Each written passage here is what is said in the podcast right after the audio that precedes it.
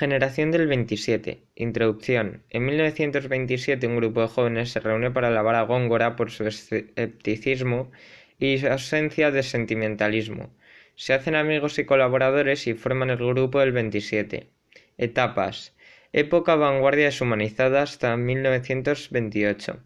Antes de formar el grupo estaban influidos por la poesía modernista, la poesía pura y las vanguardias deshumanizadas, como el futurismo.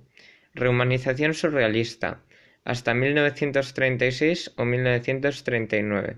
El surrealismo humaniza sus versos. Junto a la angustia existencial y la experiencia, se preocupan por una España dividida y condenada a la lucha. Dispersión tras la guerra. Lorca o muerto y el resto escoge entre el exilio exterior o interior, censura. Características estéticas. Admiran la poesía popular, la literatura española, a Becker, a Machado, a Rubén Darío y a Juan Ramón Jiménez, acogiendo vanguardias como el surrealismo, pero aspiran a una poesía pura. Además, están abiertos a corrientes extranjeras. Poetas. Jorge Guillén es el más intelectual del grupo y su obra se acerca a la poesía pura de Juan Ramón Jiménez, gran profundidad y reflexión abstracta. Utiliza un léxico elaborado con pocos adornos. En cántico expresa el entusiasmo ante la vida y en clamor su protesta por las injusticias del mundo. Gerardo Diego, el más influido por el creacionismo y el ultraísmo, cultiva una poesía clasicista. En Alondra de verdad está el soneto Insomnio. El amado quiere acceder al mundo interior de la amada. Rafael Alberti, en Marinero en Tierra, expresa nostalgia por su Cádiz, siguiendo una estética neopopulista. En Sobre los Ángeles, de técnica surrealista, habla sobre la pérdida de su fe, durante el exilio expresó su dolor por la España perdida, como en El poeta en la calle.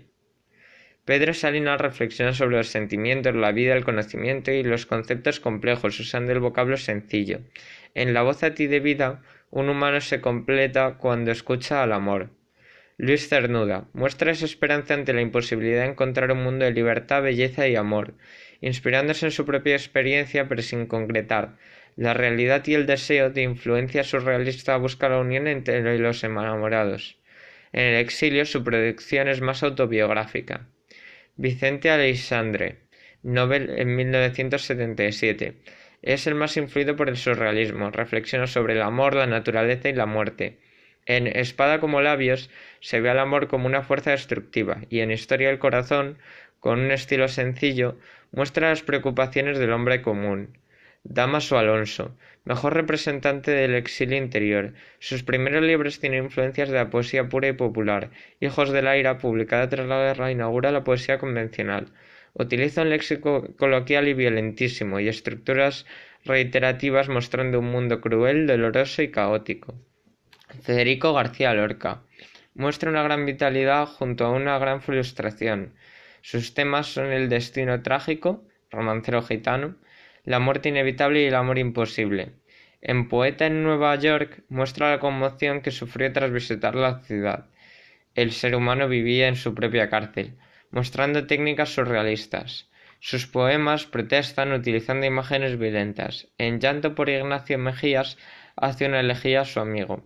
Debemos mencionar también a Emilio Prados y Manuel Alto Aguirre.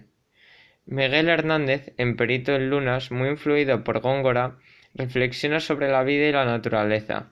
En El rayo no cesa emplea estrofas clásicas como el soneto. Mujeres de la generación del 27, las sin sombrero. No aparecen en la foto del Ateneo de Sevilla, pero destacan Ernestina de Chapurcín o Concha Méndez. Su obra quedó casi anulada al final de la guerra. Conclusión. La generación del 27 es la edad de plata, donde hay muchos genios de la poesía y tuvo repercusión mundialmente.